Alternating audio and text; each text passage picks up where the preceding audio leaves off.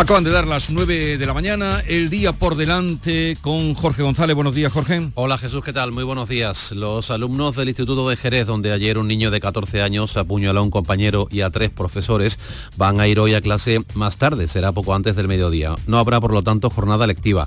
El día se va a dedicar a la gestión emocional de lo ocurrido ayer. También esta mañana se reúne la Comisión sobre Seguridad en los Centros Educativos, con la presencia del delegado del Gobierno en Andalucía y representantes de las Fuerzas de Seguridad del Estado. Como venimos contando desde primera hora, a mediodía el candidato del PP, Núñez Feijóo, vuelve a someterse a la votación del Congreso eh, sobre su investidura como presidente del Gobierno, que previsiblemente, y si no hay sorpresas, no saldrá adelante. Esta mañana vamos a conocer también la inflación en la Unión Europea. El último dato de agosto sitúa la media de los 27 miembros en el 5,9%, algo más baja si solo contamos los 20 países que usan el euro, que está en el 5,2%. Este dato es muy importante, es esencial porque es el que sirve al Banco Central Europeo para subir o bajar los tipos de interés que tanto encarecen las hipotecas. El objetivo es bajar la, la inflación al 2% en esta zona euro, recordamos que estamos por encima del 5%. En España la inflación está más baja, en el 3,5%. Hoy es el día de la reunificación en Rusia, Putin celebra así el primer aniversario de la anexión de parte de Ucrania, las provincias de Zaporilla, Gerson, Lugansk y Donetsk. Ningún gobierno ha reconocido esta ampliación del mapa ruso, pero Putin ha organizado grandes fastos en la Plaza Roja de Moscú, entre ellos un gran concierto. Esta noche es la noche europea de los investigadores dedicada a divulgar la ciencia entre el gran público, sobre todo entre los más jóvenes. Hay actividades repartidas por toda la geografía andaluza, en todas las provincias. Y el termómetro también va a ser noticia hoy viernes por las temperaturas inusualmente altas que vamos a tener, sobre todo en el Valle del Guadalquivir. En el interior de Andalucía se esperan 37 grados a la sombra. Hay viento de levante fuerte en la zona del estrecho. Eh, gracias Jorge. Seguimos con Javier Rubio, Ana Cabanilla, Javier Chaparro. Y mm, bueno, ya saben ustedes que hoy va a tener lugar eh, a efectos de cómo hay que debe desarrollarse la tercera sesión dentro del debate de investidura de Feijó, que no va a salir eso ya lo saben, no va a salir y entonces se va a abrir um, ronda de consultas, según viene anunciando, pasará Pedro Sánchez a la acción, hablará de amnistía, tendrá que hablar de amnistía, pero en medio de todo de, este impasse, de este tiempo de vísperas,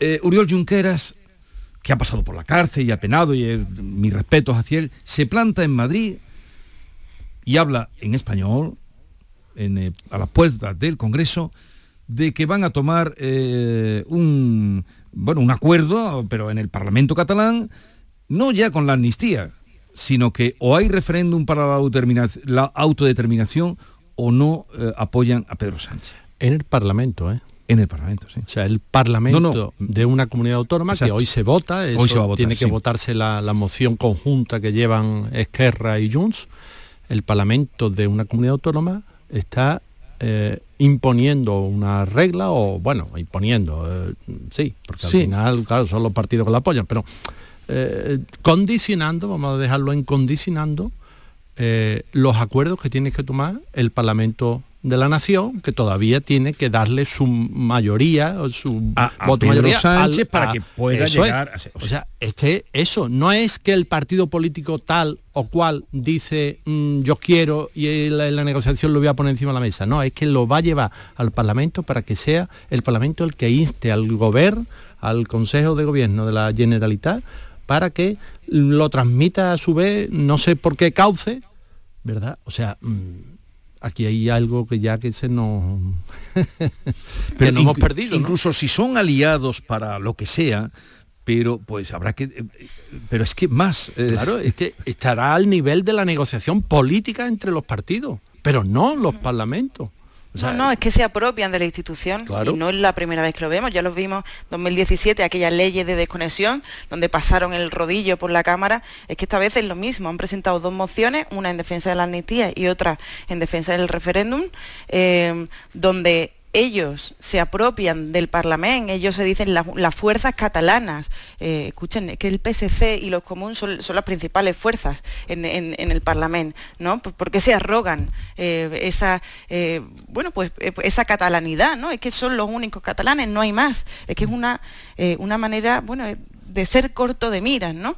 y sobre todo de respetar poco también la democracia. Yo, yo creo que eh, creo que es una falta de respeto, pero bueno, ahí estamos, ahí estamos, y esto es consecuencia eh, también de, las últimas semanas. A Junqueras le hemos visto mucho últimamente por Madrid, por el Congreso de, los Diputados, estuvo también hace dos semanas diciendo que la ley de amnistía ya estaba hecha, que eso ya se había acordado, y bueno, y que ahora den un paso más hacia el referéndum. Eh, yo creo que producto también del entusiasmo de Sánchez eh, a la hora de, prodigar que habrá gobierno de coalición y, a la vez de estar con tu silencio esa amnistía que ya te están diciendo que está hecha y tú no lo desmientes ni dices nada, dices que bueno que, habrá que darle encaje constitucional, ¿no? Que es lo que pero que ahora es un paso más. Incluso si tú estás negociando, yo entiendo, que, entiendo, quiero ver, si tú estás negociando mal o bien, pero con tu aliado, claro. vienen y le plantan no referéndum. Claro, pero, es una pantalla más, es la consecuencia natural. Yo, yo lo veo como la consecuencia natural en una negociación. Una vez que tú das un paso, pues ¿por qué no vas a pedir uno más? Tampoco pierden nada pidiendo pero una negociación. Porque son insaciables. Tú decías que deslealtades, pero eh, no, no Cataluña, eh, que es una parte de España que me gusta y quiero, pero, pero son insaciables, pero qué, pesados pero no engañan a nadie. no, no, desde, el primer día después de, de, las elecciones, el señor Puigdemont ese prófugo de la justicia española, etcétera, etcétera, ya lo dijo, no renunciamos a la vía unilateral para conseguir la autodeterminación de Cataluña. Y esta es nuestra primera condición para conseguir, para dar nuestros votos al Partido Socialista, al candidato del Partido Socialista.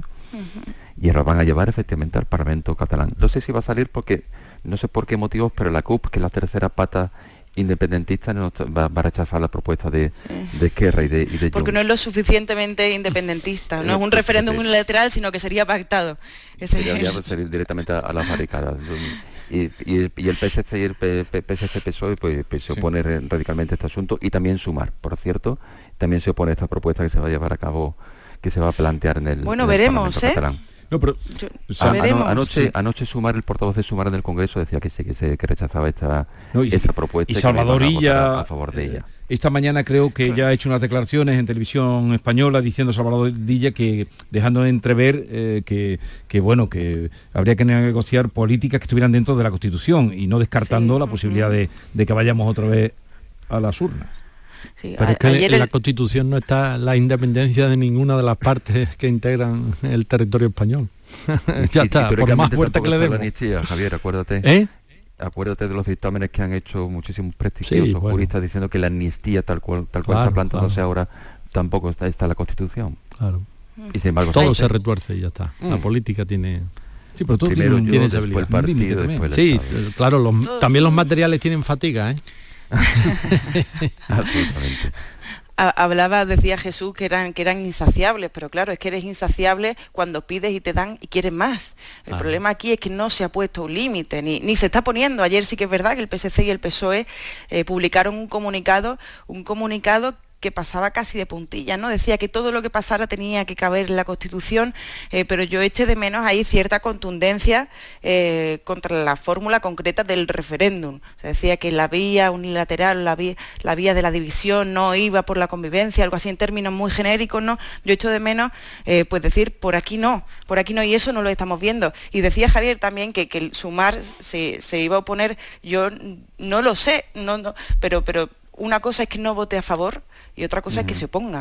porque es que con una atención, que quiero decir, porque no olvidemos tampoco del papel de Sumar y de los comunes en el Parlamento, que, en definitiva son, lo mismo, ¿no? Es a la izquierda del PSOE, eh, que está siendo la de allanar. Ellos fueron los primeros que defendieron la amnistía, que es una tesis eh, en la que ahora el PSOE pues parece que se va a abonar y ellos desde hace mucho eh, defienden una consulta en Cataluña. Y en campaña electoral Yolanda Díaz lo dijo muy claro, los catalanes tienen que votar lo que se acuerde en una mesa de negociación, pero van a votar los catalanes, esa es nuestra propuesta. Y yo eh, no perdería de vista que es la propuesta de un partido que está en el gobierno y que tiene visos de estar otra vez. Eh, permitidme un momento, seguiremos con este asunto, pero voy a saludar a Andrés Bragado, que es portavoz de la Policía Nacional en Cádiz. Señor Bragado, buenos días.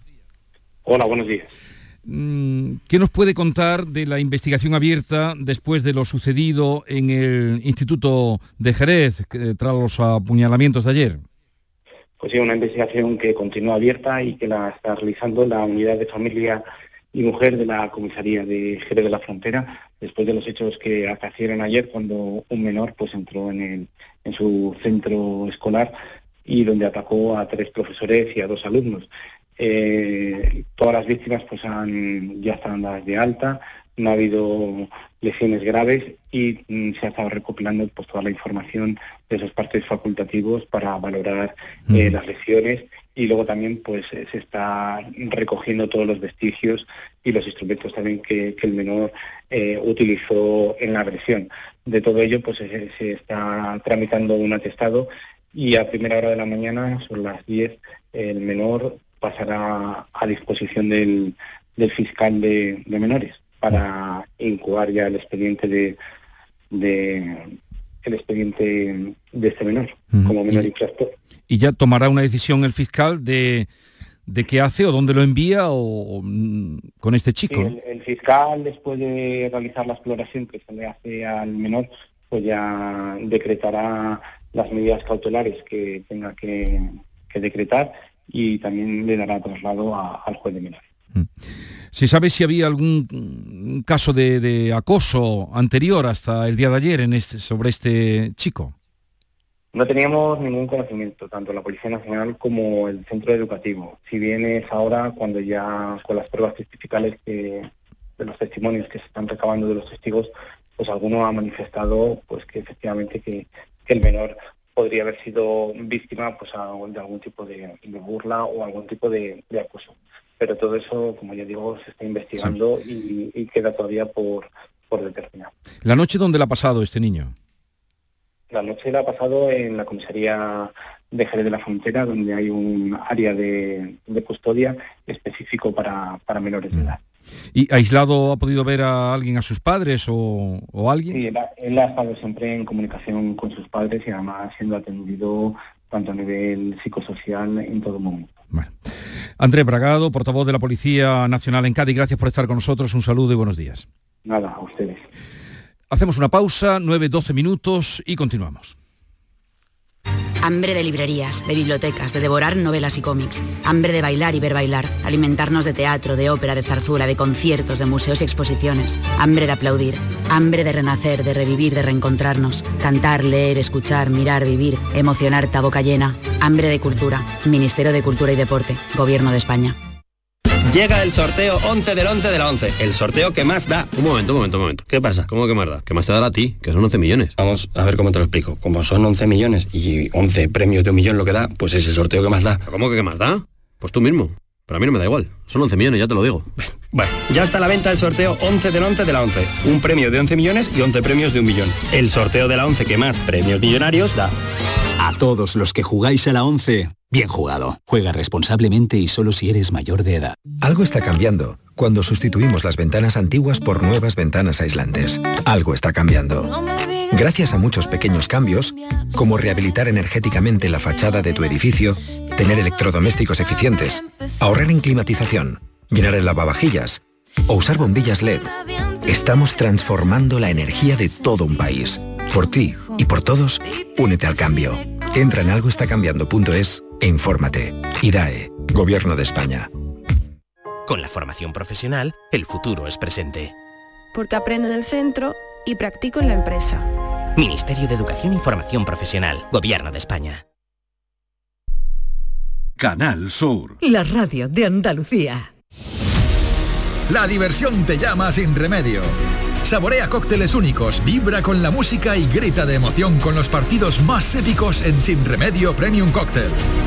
Ven a conocernos y no te quedes sin tu reservado. Calle Arcos 33 Los Remedios. GESOL informa. Ya están disponibles las nuevas subvenciones del Plan Ecovivienda con ayudas de hasta el 80% para la instalación de paneles solares de autoconsumo en viviendas particulares. Aprovechate y déjalo todo en manos de GESOL, empresa con más de 4.000 instalaciones fotovoltaicas realizadas. Envía tu solicitud antes de que se acaben los fondos en disfrutatuenergia.com. Plaza de Toros de Sevilla. Empresa Pajés. Tres carteles de lujo te esperan en San Miguel. Las mejores ganaderías y los mejores toreros de la temporada vuelven a la maestranza. Hermanos García Jiménez, Victoriano del Río, Grande, Morante, Roca Rey, Manzanares, Pablo Aguado, Castella, Talavante, Daniel Luque y la histórica despedida de los ruedos de El Juli. Venta de localidades en las taquillas oficiales de 10 a 14 y de 18 a 21 horas y en lamaestranza.es. Patrocinado por Caja Rural del Sur. Los frigoríficos del ahorro, los frigoríficos Nevir. Selección de frío o congelador, motor inverter para bajo consumo, enfriamiento rápido, silenciosos. Sí, sí, frigoríficos Nevir. En blanco o inox, puertas reversibles. Ya lo hemos dicho, somos los frigoríficos del ahorro. Nevir, en las mejores tiendas. Úbeda se engalana para su feria y fiestas de San Miguel. Del 28 de septiembre al 4 de octubre, no te pierdas la amplia programación que el Ayuntamiento de Úbeda ha preparado para vivir esta festividad con alegría e ilusión. Conoce más sobre la programación de feria pinchando en turismodeúbeda.com. Mi primera vez duró muy poco. Tenía uno nuevo cada mes. Hacía mucho que no dormía del tirón. Mamá, vas a flipar. Me han hecho indefinida. Con la nueva reforma laboral, los contratos indefinidos son una realidad. Vivir con tranquilidad es un derecho. Ministerio de Trabajo y Economía Social, Gobierno de España.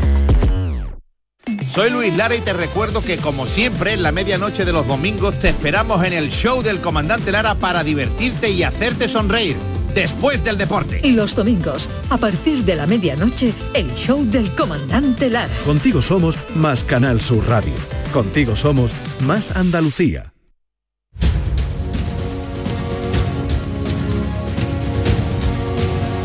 Esta es La Mañana de Andalucía con Jesús Vigorra, Canal Sur Radio.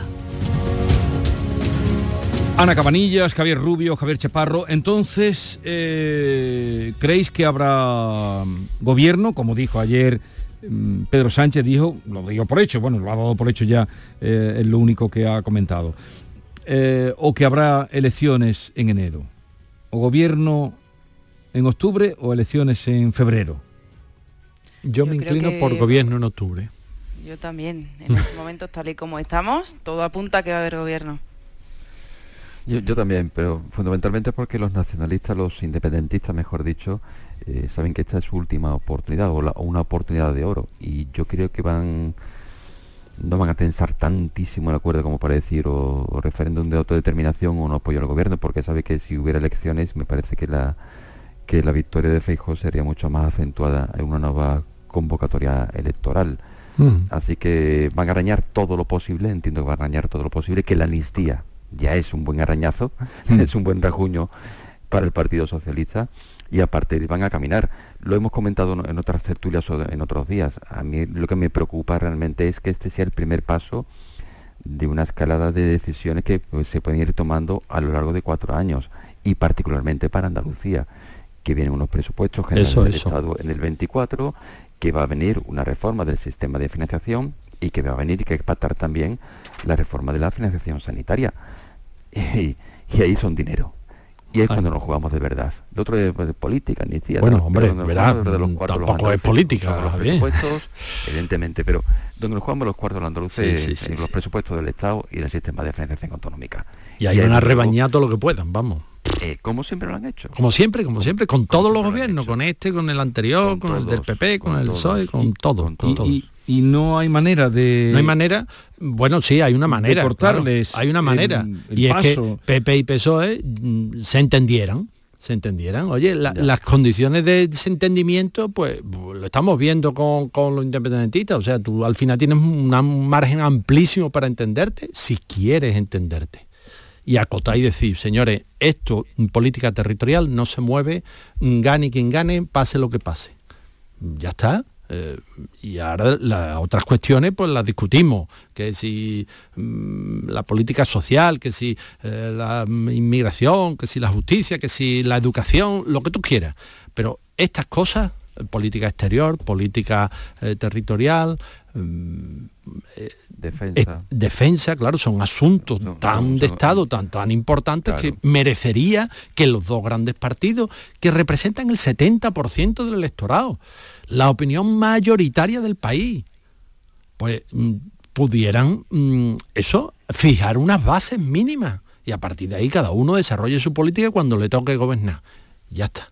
Pero claro, es que esto de estar a merced de unos tíos que te piden una cosa y mañana te piden el doble, pues eso, tiene un nombre eh, que es chantaje. Y entonces lo están chantajeando. Y si tú pagas el primer chantaje, pues el segundo te le suben el precio, ya está. Y si te fijas, está alentando también el nacionalismo vasco, que después del plan Ibarreche que se tumbó, había quedado prácticamente adormecido, pero de repente claro. resucita y él también dice, oye, que yo también, ¿eh? Claro, y se pone la cola. claro, y, claro, y se pone la cola, claro. Y hasta la de Canarias que tiene un voto dice, oye, yo sí, pues estoy dispuesta también si me dan lo mío. Y, oye, pues, y, los demás qué mm, hacemos? Pues no vas a elecciones. Bueno, los tres estáis de acuerdo en que no va a haber, bueno, de acuerdo, pensáis que no va a haber elecciones, pero ¿quién aguanta esto? ¿Hasta dónde puede aguantar echarse a las espaldas? Esto es tirar de la, de la cuerda, tensar la cuerda sin romperla. Porque como dice Javier, mm, no les interesa romper la cuerda, porque claro, lo que viene enfrente, pues yo creo que la gente, oye, mira, ya está bien. En fin, lo que sea lo veremos. Sí, sí, no, no, o, lo padeceremos. No hay plazo que no se cumpla ni deuda que, no, se pague. que no se pague. Por cierto, tirando de los clásicos, esta mañana me acordaba yo de aquello que has hecho villano poner en ponerme en la faz la mano me acordaba esta mañana, y es lo que hizo este concejal. Eh, eh, ah. empezábamos hablando de la agresividad, empezábamos hablando de la sociedad, empezábamos hablando de esa pregunta que tú haces hoy, eh, Javier Rubio, de ¿le hago la vida más fácil a las personas diferentes a mi alrededor o por el contrario les empino todavía más la cuesta arriba en su existencia?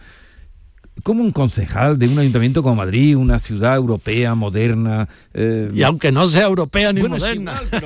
pero, pero, eh, que están las cámaras allí. Claro, que tú dices que esto vale igual para Marina Leda, vale. Claro. Pero que se levante y le vaya a palmear la cara, que luego no. Y, porque no estaban cerca, o sea, que tuvo que recorrer y, iría pensando qué voy a hacer cuando esté delante del alcalde, ¿no? O sea que, no sé, no sé yo no, lo había visto nunca. ¿eh? Lo mejor de esto es que lo han quitado de medio. Me he tragado, sí, claro. Yo me he tragado muchos plenos municipales, he hecho mucha política municipal y eso no lo había visto en la vida. Y además el, sujeto tenía antecedentes también, ¿no? Que la Asamblea de Madrid hace algunos años dijo, le dijo a otro diputado que le iba a arrancar la cabeza. Yo creo que, el hecho de que siguiera ahí también eh, forma parte de, la dinámica de nuestra cultura política, ¿no? Que, en un partido. hace las leyes eh, electorales? no, efectivamente, pues porque se rigen por la endogamia, por las lealtades. O sea, él era amigo de. Veíamos también estos días que circulaba un tuit de Pedro Sánchez de 2011, creo que era 2010, donde, donde decía, dale fuerte, my friend, a este este Biondi, ¿no? Este, al, mismo que ha dimitido ahora, pues hace unos años Pedro Sánchez le, estaba llamando amigo.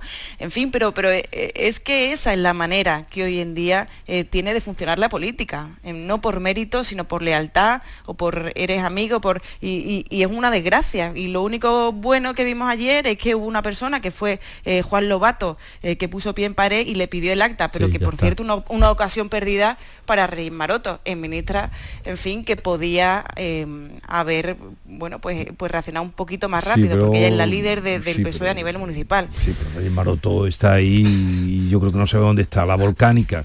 Eh, bueno, pues hubiera sido el momento de ponerse en el mapa. Sí. Mm. Bueno, hablando de política municipal, que hemos bajado a la política municipal, eh, permitidme un momento que, que, voy a hablar con el alcalde de un pueblo, eh, Pozo Blanco, pueblo que está en feria, se llama Santiago Cabello. alcalde, buenos días. Hola, muy buenos días. Que esta mañana me han contado desde Córdoba que, están ustedes sin agua. ¿Esto cómo es? Eh, ¿Una ciudad como Pozo Blanco? ¿Qué les ha pasado? Pues nada, que después de la situación que tenemos también de, agua no potable o no apta, ayer tuvimos una tubería que se rompió, eh, la entrada a Pozo Blanco, una red de 400 y la verdad que estuvimos hasta medianoche sin poder tener agua en el municipio hasta que se pudo solucionar y reparar la, tubería. afortunadamente se solucionó y a partir de medianoche empezaron a volver a tener agua los vecinos de Pozo Blanco. Ah, pues me alegro, porque esta mañana me contaban, Pozo Blanco sí, y yo hago mis cálculos, digo, están en feria, digo, menudo problemón, y, quería constatar, pero dice usted que desde medianoche ya quedó arreglada eh, el abastecimiento de agua, ¿no? Así es, así es. Este, año la feria se ha adelantado una semana, ha sido desde el 19 al 24, la Virgen de las Mercedes, finalizó el, pasado domingo, todo ha ido muy bien, con muchísima afluencia de público, la verdad que estamos muy contentos. Y esta semana, pues eso fue los sucesos que, ayer también estuvimos en la localidad. Bueno, aprovechando que está usted en comunicación y, lo contamos aquí muchos días, pero conviene repetirlo, que llevan ya, ¿cuántos meses lleva toda la comarca de los Pedroches, también zona norte de Córdoba, eh, sin agua, sin tener agua potable en los grifos? ¿Cuántos meses llevan ustedes? Pues desde el mes de abril, desde mediados del mes de, abril, la comarca de los Pedroches y el Guadiato seguimos sin, agua potable, sin agua óptima para poder beber y utilizarla en unas condiciones normales, solamente para, higiene y, la verdad que una situación complicada, una situación que no deberíamos de haber llegado a, ella y que sobre todo no merecemos la zona norte de la provincia de Córdoba. ¿Y, qué perspectivas?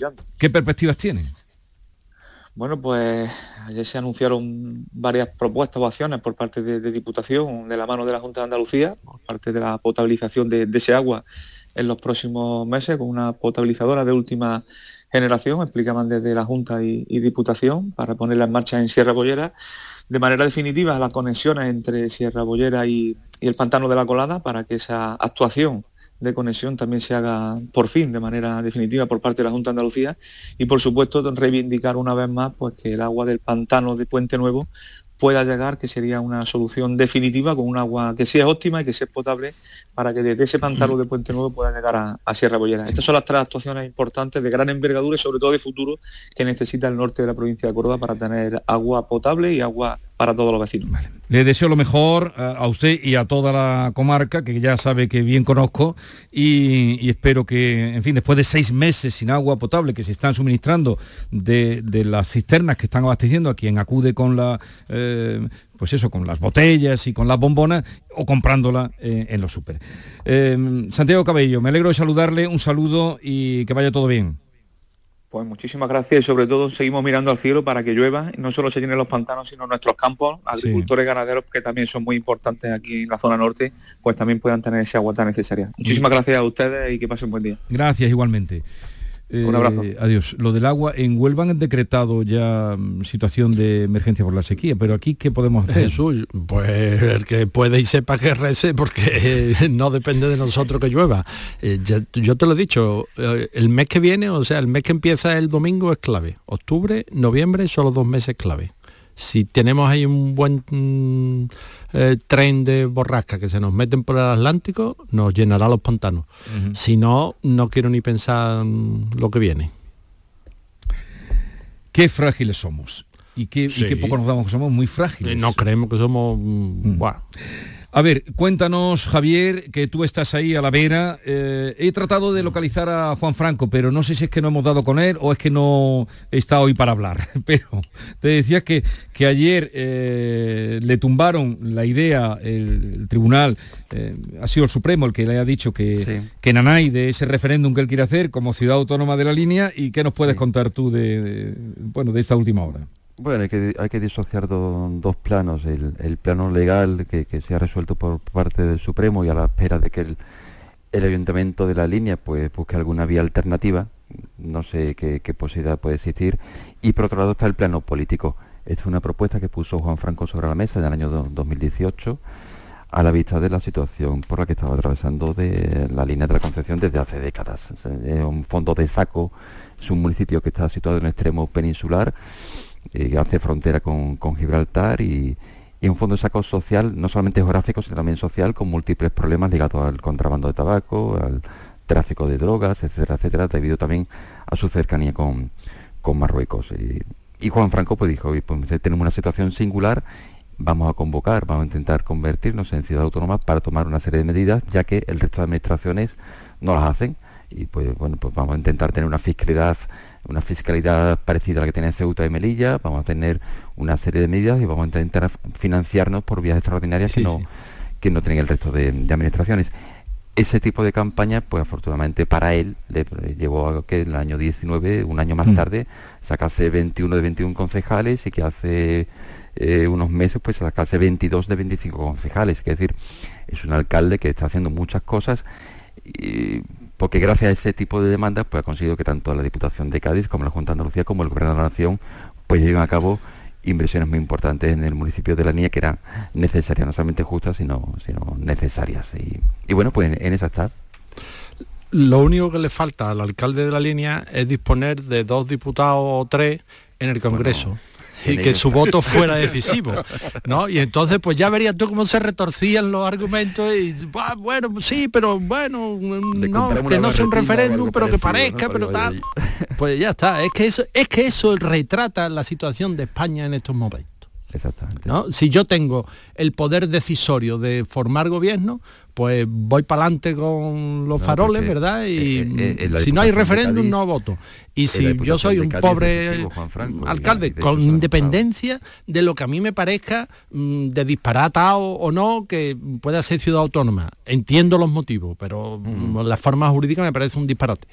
Pero claro, como no tiene fuerza, no tiene capacidad, pues se lo tumba el Supremo y se queda tumbado. Mm, de la otra manera, pues ya vería tú cómo llegaba al Constitucional y ya creo que os gustará antes de despediros o os interesará escuchar antes de liberaros ya a Alejandro Castilla, que es el presidente del AMPA del Colegio Elena García Armada. Nos hemos aprendido todos el nombre de este colegio y de esta científica por una causa triste como los sucesos de ayer en Jerez. Alejandro Castilla, buenos días. Hola, buenos días. Gracias por atendernos. Detrás o delante de lo que ha ocurrido eh, en el colegio en el que tiene usted a sus hijos y es presidente de AMPA, eh, ¿qué es lo que había? Bueno, pues nosotros desconocíamos lo que había. Nosotros desconocíamos lo que había, sinceramente. Nosotros, bueno, nosotros no teníamos constancia de que hubiera ningún tipo de denuncia, ni por acoso, ni por bullying, en este caso concreto de este chico y, tampoco conocíamos bueno las particularidades que pueda tener este chico al igual que otras que puedan tener otros alumnos y alumnas del centro que, hiciera que se tuviera una especial atención a nosotros desde luego nunca nos ha llegado nada de esto y, lo que lo que ocurrió ayer bueno pues pues no se lo esperaba nadie evidentemente y, y, no había ninguna alerta puesta que nos avisara siquiera de algo parecido a lo que ocurrió ayer. Pero piensa usted que ha podido fallar algo. Hombre, es evidente que algo ha fallado, porque si no, no estaríamos hablando usted y yo en este momento, desgraciadamente. Así que, bueno, evidentemente algo ha fallado. Es verdad que a veces cuando hay acoso, porque parece que, que o, eso dicen, que, bueno, que las víctimas a veces no, no, no, no, lo comunican, eh, los padres, los padres, eh, bueno, los padres no, no han detectado ningún comportamiento extraño que les haya podido poner en, situación en este sentido, haya podido poner en alerta al instituto. Eh, los compañeros y compañeras de clase, si, si, han, si han visto algo eh, y tampoco lo han comunicado, también eh, sería otro fallo, que, que, sería una concatenación de circunstancias que después ha podido llevar a todo esto. Así que lo más sensato desde nuestro punto de vista es esperar a que se aclare exactamente cuáles han sido las motivaciones por ver si, si, si, si podemos intervenir para, para que no ocurra nada parecido a esto siquiera. Y desde luego las la reflexiones de toda la comunidad educativa, ¿eh? padres, madres, alumnos, profesorado, porque evidentemente algo se ha escapado, algo se ha escapado, es evidente. Mm. ¿Usted ha tenido ocasión de hablar con los padres de, del chico que agredió? No, no, no me he puesto, vamos, no, de, hecho, mm, personalmente no soy, todavía no, no, les pongo cara. Seguramente los conozco de vista, pero, pero no, no les pongo cara. Por tanto, a nosotros no han acudido, o al menos con, conmigo nunca, nunca han hablado. Y, y, a través del instituto, pues por lo que nos dicen, pues tampoco había acusado nada ¿no? en este sentido. Pero, pero usted sabe, eh, claro, porque lo hemos visto y lo de compañeros que han dicho que había eh, síntomas, que no se hubieran comunicado, como usted dice, que no se hubieran dicho nada, pero que había síntomas en, el comportamiento de este chico y de los compañeros hacia él.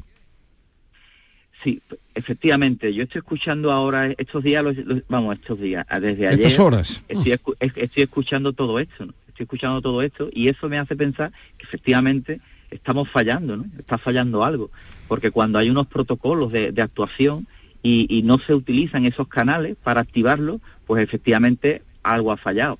Y si, y si parece que estaba tan claro eh, lo uno o lo otro, pues, pues evidentemente ese fallo eh, está ahí y, digo que tendremos que hacer una reflexión para ver cómo, cómo, mejoramos esto, ¿no? Cómo mejoramos la comunicación en el caso de que, de que haya sido lo que haya fallado, ¿no? con los profesores sí que he tenido ocasión de hablar, con los profesores que han sido agredidos. Eh, no, con los profesores que estaban que, que, han sido agredidos, no. He hablado, vamos, hemos tenido alguna conversación con, con, algún miembro del equipo directivo, bueno, pues, pues, bueno, a, raíz de toda esta situación. Y, y, no solamente a raíz de esta situación, nosotros tenemos una relación bastante fluida y estrecha con el equipo directivo porque, bueno, desde el año pasado que empezamos a activar pues el grupo de madres y padres, bueno, después de la pandemia y todo esto que ha venido, pues, pues bueno, estamos trabajando y, bien, ¿no? Y, nos llegan cosas positivas del instituto porque tiene muchas cosas positivas, nos llega desgraciadamente alguna cosa negativa, pero, pero lo de ayer fue fue, fue. una conmoción no solo para ustedes, que son los que tienen sus hijos allí, sino para, para todos, porque no, nos pilló pensando que eso no podía pasar. Eh, Alejandro Castilla, gracias por atendernos, presidente del AMPA del Instituto mm, Elena García Armada. Un saludo y ojalá se pueda reconducir, supongo que, que ustedes, los padres, los profesores también y toda la comunidad estarán pendientes ahora de cómo reconducir esta situación. Un saludo. Sin duda. Adiós. Muchísimas gracias. Un saludo. Bien, os voy a liberar ya. Eh, entonces, los tres convencidos de que habrá gobierno, me lo anoto. Sí, sí, tú. Habrá, ciudad autónoma. No, eso no, porque le faltan votos. Pero vamos, lo de ciudad... le faltan. Lo de eso, perdón. A ver, Javier, eh, mm, ciudad autónoma que quiere ser como Ceuta. Sí, sí, sí, básicamente porque además Ceuta pues está prácticamente enfrente de, la línea de la Concepción. Y como Melilla. Sí, es el referente. O sea, y, tratar de como el otro decía, de ganador a ganador, mm, al presidente de la Junta y a... Sí, es lo que quiere Juan Franco. Lo, comentamos antes, que, que Juan Franco en el pasado mandato de la Diputación de Cádiz fue clave y tiene una vicepresidencia y ahora tiene también una vicepresidencia, incluso con más poder. Antes pactó con el PP, con, perdón, con el Partido Socialista y en, esta, en este mandato ha pactado con el Partido Popular y ha arrancado grandes inversiones, claro que sí. ¿Cuántos habitantes tiene? el discurso está funcionando. ¿Cuántos habitantes tiene la línea? 60.000 eh, aproximadamente, 60.000. es que el campo de Libertad, Javier nos podrá dar datos, son 200 y pico mil habitantes entre todo el campo. 170.000 habitantes mal contados, más los 30.000 habitantes que, Pero no querría comerse también a la no, no, de la línea. Digo, digo, pero que, es una, una población, eh, una conurbación bastante mm. importante y sin embargo, claro, la calidad y la mm, disponibilidad de los recursos de infraestructura pues no están a ese nivel. Bueno, el, alcalde de Algeciras, Patricio se llamaba, ¿no? El que quiso hacer la novena provincia. Eh, Patricio González, ¿no? El que era del PA, ¿no? Sí, sí, antiguo. la novena provincia, sí, sí, pero... Por las calles de Algeciras, sí. Eh... que llevo aquella iniciativa adelante. Ana Cabanillas, Javier Chaparro y Javier Rubio, que tengáis un buen fin de semana y, y hasta la próxima. Pues Igualmente. Gracias. Adiós, adiós. Hasta la próxima.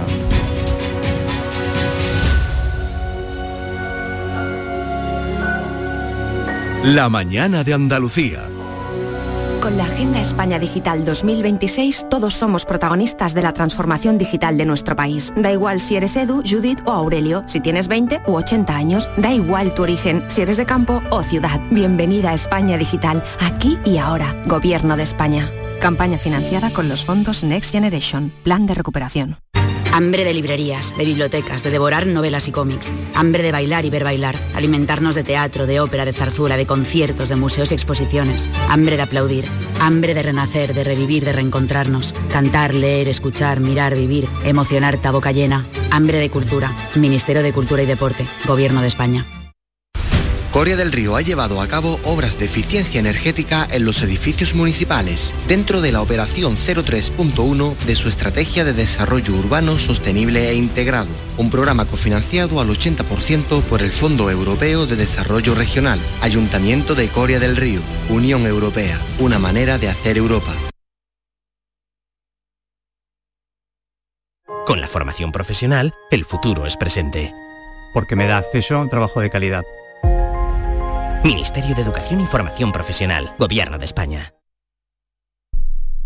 Canal Sur Radio. Si tu hijo tiene problemas con los estudios, no se centra, no consigue rendir o no es capaz de organizarse, es muy probable que tenga un trastorno por déficit de atención. El neuropediatra y su equipo pueden darte las respuestas que necesitas y poner solución a tus problemas aquí y ahora. ¿A qué esperas? Más información en elneuropediatra.es.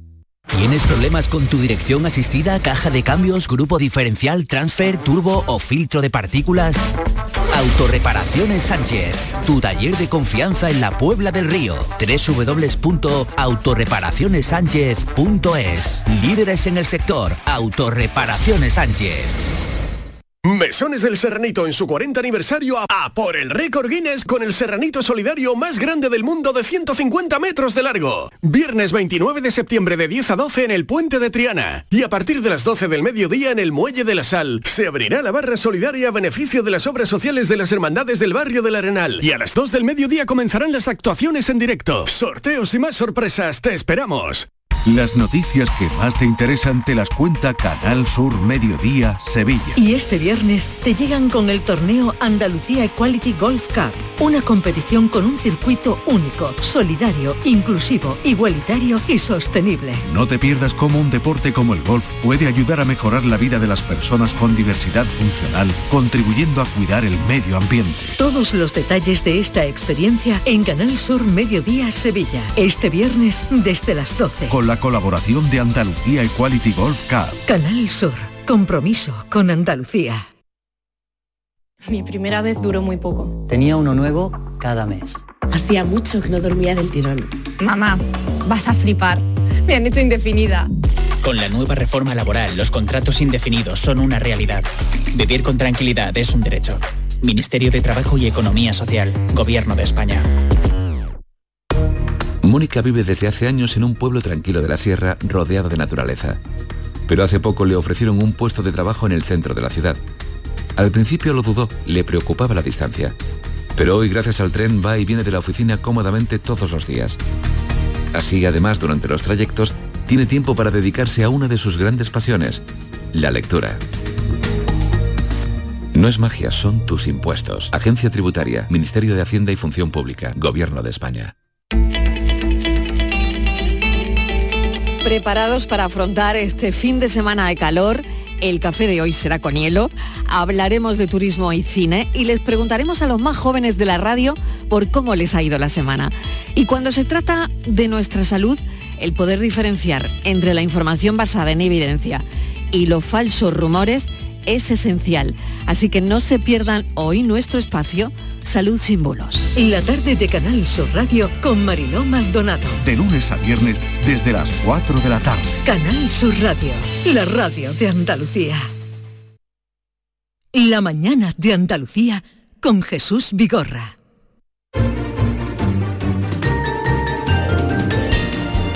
Maite Chacón, buenos días. ¿Qué tal Jesús? Buenos días. buenos días. Yo no sé para qué traéis tanto papel si vais a hablar muy poco. Lo sabemos, estamos ya resignados. Y vea, hola de nuevo. Hola, ¿qué tal? Hoy, entre las muchas cosas que vamos a celebrar, como el Día del Bocadillo, que vamos a proclamar a partir de las 10 de la mañana, ya les diré por qué. Hoy es el Día del Postcat y eh, saben que es otra manera de escuchar la radio, eh, otra manera de, conocer los contenidos de la radio y es por eso que nos acompaña en esta mesa Ángel Puche, jefe de emisiones de Canal Sur Radio. Buenos días Ángel. Buenos días Jesús, buenos días. A ver, eh, planteamiento de los podcasts en esta casa. Bueno, hoy es el día que digamos a nivel internacional se ha institucionalizado mm, como el día del podcast, hay días de todo decías del bocadillo, pues también del podcast. Y bueno, em, es un día en definitiva para darle visibilidad a un nuevo formato que tiene ya veintitantos años de vida y que ha gustado mucho a la audiencia, mucho, muchísimo, porque se escucha, en realidad es un, descargar un contenido que se produce de una forma más o menos eh, fácil, aunque la calidad eh, para mí, yo creo que para todos los que producimos podcast es fundamental. El rey es el contenido, pero hay que cuidar la calidad, el formato y mm, te lo puedes descargar, escucharlo cuando quieras, donde quieras. Tiene una, para mí una ventaja eh, fundamental sobre el concepto de radio lineal o de escucha lineal que tenemos del audio y es que lo puedes pausar, te vas, rebobinas. Eh, hoy viernes puedes volver a escuchar en la plataforma Canal Sur Podcast la tertulia de los guiris, la sección escena de Andalucía del pasado fin de semana del programa Gente de Andalucía, el consultorio del comandante Lara esa versatilidad, esa flexibilidad, unido a la potencia tecnológica que nos ha dado eh, la era en la que vivimos, eh, lo ha convertido mm, en un formato muy preciado, muy atractivo por la audiencia y hace que cada vez se escuche más. eh, probablemente eh, en detrimento de otros formatos, entre ellos el de la radio lineal, que yo aún así creo que goza de buena salud. Lo único que hay que es aprender a convivir y a potenciar lo, bien que hacemos en ese tipo de, de contenidos y por supuesto la radio lineal e invitar a la audiencia a, que nos escuche y a que siga disfrutando de, lo que hacemos, porque mm. tenemos una oferta muy potente. A ver, la oferta mm, es muy grande, pero lo que podría destacar. He citado un par de, cosas. Básicamente, em, Canal Sur Podcast ofrece dos tipos de contenidos, una plataforma, mm, digamos, híbrida. Contenidos exclusivos de producción propia que solo se pueden escuchar en formato podcast y que están disponibles en nuestra plataforma y después de acuerdos eh, con otras plataformas disponibles también en ella, en Apple Podcast, Spotify, Google Podcast y sesiones, contenidos eh, destacados de programas de, la parrilla, digamos, convencional de, Canal Sur Radio, como los que citaba, la tertulia de Guiris, el consultorio del comandante Lara, escena de Andalucía, que por su aceptación, por su originalidad, por un contenido eh, atractivo, por una decisión estratégica, están ahí. Em, ¿Qué podemos encontrar, em, por ejemplo, en, Canal Sur Posca como contenido exclusivo? Pues em, hay una parte eh, muy importante que es eh, el humor, que forma parte de nuestra casi seña de identidad y mm, ahí podemos encontrar voces fácilmente reconocibles como esta. ¿Cómo hace esa fortuna y cómo llega a la Fórmula 1? Porque usted no, no tenía experiencia antes en la, en la carrera, ¿no? No, la mía vista no, no han sido fáciles. Yo empecé a laborar en Italia. el comandante Lara, Luis Lara. Em, tenemos un podcast que se llama Historia de, de, la leña, Valle el pelotazo, que son como una selección de los mejores momentos que en el programa de deportes el pelotazo en épocas anteriores eh, se hicieron y que mm, tenía una aceptación eh, brutal por parte de la audiencia. Eh, la gente incluso se buscaba la vida para enviarlo por WhatsApp y era motivo de, mucha gestación. Claro, Ángel, porque mucha gente hace sus propios podcasts, es decir, de la, eh, entre comillas, ¿no? No se pueden llamar así, no se pueden llamar podcast, pero muchas veces eh, a, mí me, a mí me rebotan contenidos de nuestro propio programa, claro. Eh, por ejemplo, del comandante Lara, muchísimo, ¿no? Me, llegan rebotados, la gente también hace cortes, lo edita y lo manda. Técnicamente, claro, es posible, todo se puede permite editar, descargar, compartir mediante redes sociales y eso ayuda mucho a, que este tipo de contenidos proliferen. Canal Sur eh, por cierto, que eso ha sido una de las plataformas em, que antes ha introducido contenidos que hoy en día están muy de moda. ¿Como cuál? Fútbol femenino. Hay un contenido eh, que se llama Ellas juegan y también cuentan, que elabora Alejandro Pecci, en el que la temporada pasada, con 33 eh, podcasts, se abordó la realidad que han vivido las jugadoras, eh, eh, la pujanza del deporte femenino, cómo em, se han ido desarrollando la competición, protagonistas, gente mm, que tiene mucho que decir y que, bueno, que han sido protagonistas a lo largo de, la temporada. Otro que acabamos de estrenar, coincidiendo prácticamente con el Día Internacional del Posca, El Llamador de Granada. El Llamador de Granada es un contenido eh, sobre la actualidad cofrade, Semana Santa, que necesitan más presencia eh, más allá del de, propio contenido estacional de la Semana Santa. Lo dirige Luis Javier López y con motivo de una cita muy importante que va a haber en octubre, que es el Encuentro Nacional de Cofradía y una procesión magna, pues mm, ya pueden encontrar contenido sobre eh, ese acontecimiento, por cierto, sin rehuir la polémica. Y que se celebre un encuentro eh, cofrade de este nivel en tu ciudad, cerquita tuya, puede ser una oportunidad magnífica de aprender, de escuchar, de contrastar. Eh, mm, luego después me parece que bien gestionado, pues podemos, podemos crecer y podemos mostrar una imagen de la Semana Santa de Granada acorde con lo que verdaderamente eh, tenemos, que tenemos una riqueza y tenemos... punto quiero decir algo importante. en la actualidad, cofrade, eh, el mundo de la Semana Santa es muy especial y muy importante en Andalucía porque siendo una manifestación cultural no es idéntica en todas las provincias, cada una tiene sus características, se vive de una forma, todas son válidas y todas creo que pueden estar presentes. De hecho, el llamador de, Sevilla, el programa de, la actualidad cofrade de Sevilla y de su provincia fue, digamos, el primero en estar presente en la plataforma, pero después ha venido el de, el de Málaga con Bajo Palio, después Nazareno de Jaén, ahora el llamador de Granada, es decir, que es un elemento eh, muy importante como tradición, como muestra cultural de, Andalucía. Hay un contenido sobre grandes reportajes, sobre tecnología, sobre cultura, discapacidad, lectura. ¿Dónde los buscan? En nuestra plataforma. ¿Plataforma? Voy a dar una dirección fácilmente creo recordable en internet, podcast.canalsur.es, podcast.canalsur.es.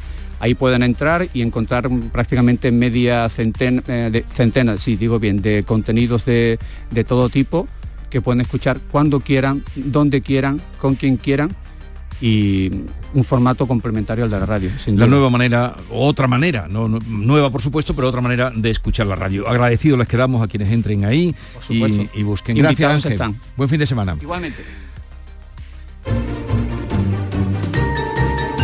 Vamos a recordar y a, sí, recordar y tener pues nuestro pequeño homenaje a Michael Gambon, que es el actor que interpretaba el mago de, la, de Harry Potter, ¿no?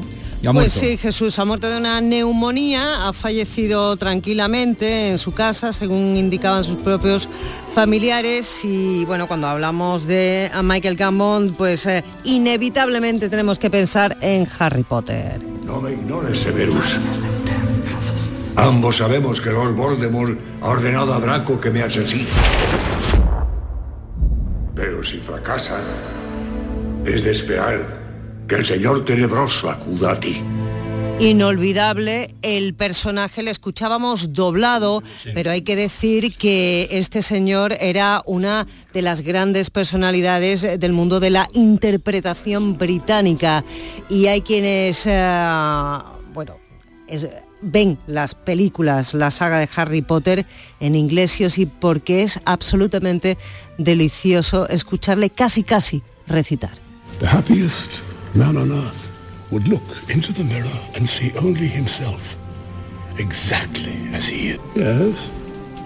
Efectivamente, como dice nuestro realizador, no hay color. Tened en cuenta que estamos hablando de un señor cuyos inicios, que se remontan a décadas y décadas atrás, fue introducido en el mundo del teatro nada más y nada menos que por Sir, uh, Lawrence Olivier, Que, se, que se dice pronto. Y bueno, eh, él eh, decía, él, él fue a, a sustituir a, Richard Harris, que falleció en 2004, no estuvo en todas las eh, películas de Harry, de Harry Potter. a Dumbledore las dos primeras películas. Y a partir de la tercera ya, se quedó, ya se quedó él. Y bueno, le recordamos sobre todo en este, en este personaje, también como Philip Marlowe en el detective eh, cantante o cantarín, según se prefiera, o como Eddie Temple en el abogado Cake. Mm. A ver, ¿qué va a recibir de indemnización eh, Iñaki Urdangarín? Se nos rompió el amor de tanto usarlo. Ah, y con ese, ¿quién es ese rubio que empezó esa historia cuando... ¿Quién es ese Eso fue lo que dijo la, infanta Cristina cuando lo vio jugando al balonmano. ¿Quién es ese rubio? Bueno, pues se casaron. ¿No se decía que le tenía que pagar 25.000 al mes? Sí, se hablaba de 25.000, pero la noticia es que no va a ser tanto, ¿eh? La indemnización mensual que tiene que pagar por el divorcio de María eh, la infanta Cristina es de 5.000 euros. Baja bastante. Baja mucho, ¿eh? Hay que añadir que el chaval va a cobrar 463 por estar libre de la cárcel. Una paquita. Una paquita al mes de 463 y aparte se ha llegado a un acuerdo mm, de los de estudio los paga los niños. Juan Carlos I, el abuelo, es el que paga los estudios de los niños. Y cuando él tenga que desplazarse a un Algarín de viaje para reunir a la familia, también le paga los aviones la, la infanta. Un momentito que vamos a vamos a saludar un momentito a María León, una actriz admirada, querida que eh, está en el reparto de Cerrar los Ojos. María León, buenos días. Hola, muy buenos días. Eh, ¿Estás en San Sebastián? En San Sebastián estamos, ahora mismo estamos justo saliendo del, de Reina Cristina. no es mal sitio. Sí, sí, sí, que no es mal sitio, como yo digo, el María Cristina es el sitio de la reina. Y entonces siempre le llamo así porque la verdad que es un lujazo poder estar aquí dando un paseo con el, con, el cine y de la mano de Víctor Erice. La verdad que es un, sueño de nuevo. Aquí en San Sebastián vuelvo a vivir un, poquito de, ese sueño de cualquier actriz, ¿no? Sí. Eh, la película se estrena hoy, eh, estrena, ya pueden verla a partir de hoy en los cines. Cerrar los ojos, ¿qué ha sido para ti mm, pues esta experiencia de trabajar con un director como Víctor Erice, eh, compañeros como Manolo Solo, como José Coronado, que están ahí también en la película? ¿Qué ha significado? Hombre, para mí ha sido un regalo. Yo me parece que creo que soy muy afortunada tener la oportunidad de poder compartir con este elenco, con estos grandes actores y poder estar bajo la dirección de Víctor ha sido una experiencia que, que creo que en mi, en mi vida personal y en la profesional es una suma. Entonces, me agradecidísima de poder tener la oportunidad de, de estar al lado de tantísimo talento y de pasar un poquito por la gran historia del cine español, ¿no? Sí, ya, ya estás, o sea, ya estás eh, con- esta peli, con otros trabajos tuyos extraordinarios. Sí. Oye, ¿en San Sebastián has bailado también como en Cannes? Pues ah, todavía no nos ha dado tiempo, pero yo espero, por supuesto, bailar, porque eso es señal de tener un poco también la esencia de una y de poder disfrutarlo eh, compartiéndolo con esto, ¿no? Así que yo pienso siempre bailar y celebrar eh, desde lo más bonito que se puede hacer, ¿no? Desde, desde el cante y desde el baile. Sí. Es que cuando Cannes, eh, ¿os acordáis? Fue muy destacado el baile de María León con Manolo Solo, que es un, un compañero además de aquí, que se han conocido. desde- Bueno, Manolo Sol, gran actor y gran cantante, ¿eh? Hay que recordar Sí. que Manolo solo tiene Sí, un grupo, ¿eh? y gran- y gran doblador también, ¿eh? Sí, sí, sí, tiene un grupo de música Sí. y es muy rockero. Oye, ¿y qué podrías...? Artista es. Eso, artista, y María León es muy, flamen- muy flamenca, así que... Pero eso también me lo da, como yo digo, yo dice quien a lo suyo se parece, honra se merece, ¿no? Y yo pues soy muy de mi tierra Claro. y es verdad que siempre la llevo muy conmigo y muy en la planta. Entonces sí, soy flamenca. Oye, eh, para los oyentes que, que nos están escuchando, es una opción ya hoy mm, poder ver esta película, cerrar los ojos. ¿Qué dirías de esta película? ¿Qué, qué les dirías a los oyentes? ¿Qué atractivo puede tener? ¿Por qué la recomiendas? Pues porque es una película necesaria. Es Víctor Erice, eh, que todo lo que hace, las películas que ha hecho han sido obras maestras y esta es una gran despedida de nuevo con una obra maestra más. Eh, recomiendo muchísimo verla por la belleza no solamente de los planos, sino también la belleza de la nostalgia de la historia que cuenta, ¿no? Es necesaria ver esta película eh, y, y lo dicho, es una obra maestra y tenemos que disfrutarla mm, de lo nuestro, ¿no? Que es una obra maestra de un director español. eh, como tantos que tenemos, pero en este caso es, es su de- gran despedida, digamos. Hoy además recibe el premio Donosti, va a ser un día importante Claro. para, para Víctor. Y es una de las candidatas a los Goya. Sí, a la los verdad Goya. que A lo- tengo que en la modalidad internacional. No, ya no. Bueno, ya no pasó. No, ya se quedó. Sí. Dime, María. Tengo que reconocer que la película tiene ah, algo nostálgico no solamente en la historia, sino también en la imagen. Eh, recordar esos planos eh, parados, esos cuadros, esas bellezas que de repente sin necesidad de movimiento te están haciendo un movimiento interior, recordar esa manera de, de hacer cine eh, da mucho placer y da mucho gusto. ¿Con qué edad viste tú el sur? O, mm, Pues mayorcita.